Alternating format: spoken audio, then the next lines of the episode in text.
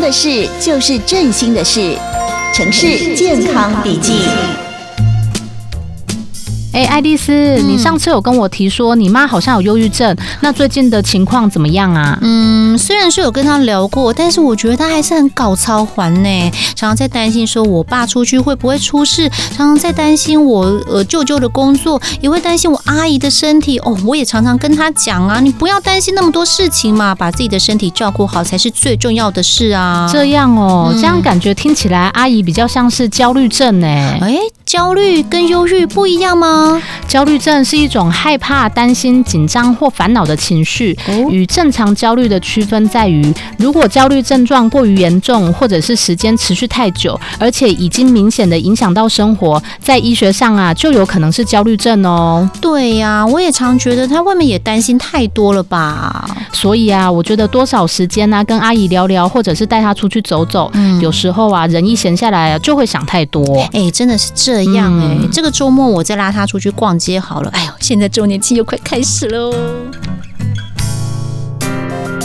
好，非常欢迎所有的听众朋友呢，持续锁定我们今天精彩的节目内容。今天电话线上呢，要为您连线到的就是振兴医院的精神科医师袁伟医师，欢迎。这彼得，各位听众朋友，大家好。是，我想现在人呢，工作压力都很大哦，忙碌的生活常常会让自己陷入到一个忧郁跟焦虑的状况，而自己却不知道哦。想先请问一下袁医师哦，我们常常听到的忧郁、焦虑跟躁郁，这个要怎么样来做分辨呢？的确，很多人会把这三个搞混哈，嗯很多人带来看病说，哦，我觉得他有躁郁症。是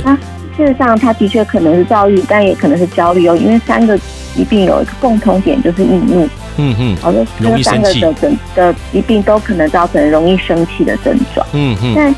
呃，忧郁、焦虑比较相近，而且常常会一起发生。然后嗯长期焦虑实际上也可能造成忧郁。好，所以我先讲忧郁、焦虑哈。好，那他们两个真的很像。忧郁，呃，之前有提过哈，可能会有这个除了情绪沮丧、易怒以外，可能会对事情失去兴趣啊，不太出门呐、嗯，哦，食欲这个睡眠的改变呐、对事情呃容易觉得累啊，身体的疼痛啊，呃，对事情失去信心啊，很难做决定啊，甚至觉得活不下去啊，那很严重了，可能会到这样的程度。嗯那嗯这个是忧郁症的症状。是，那焦虑症状，呃，通常没有那么严重啊，可能会常常一直想某些事情啊、但是都在担心负面的事情。嗯嗯嗯那呃，可能会容易肩颈酸痛啊，容易呃很难专注，所以觉得注意力或是记忆力变得比较不好。嗯嗯嗯，呃，也可能会生容易生气，是这些都是焦虑症常的。哦，甚至有些人会讲话讲到一半脑袋空白，哦，这真些的都可能是焦虑症的症状。嗯嗯嗯，那焦虑症症其实是非常常见哦，普遍在这个现代社会，大概有三分之一的人都曾经得过焦虑症，嗯嗯所以呃，尤其急性子的人或求好心切的人啊，都都会觉得就很容易得到焦虑症。嗯嗯，那但是躁郁症就不太一样，躁郁症顾名思义，它有躁跟郁，大部分的躁郁症是有躁，很嗯少嗯部分是它只有躁症。那这个躁郁症，大部分的人是不会同时发生，它可能是一段时间很躁，嗯然后诶可能又恢复正常，然后一段时间又很忧郁，嗯一嗯，年会有几次的躁，几次的郁，或是诶各各一次这样的状况。嗯那躁的忧郁症症状就跟我们刚刚说的那个那些症状，食欲啊，这个做决定啊、思考啊、负面啊等等很像，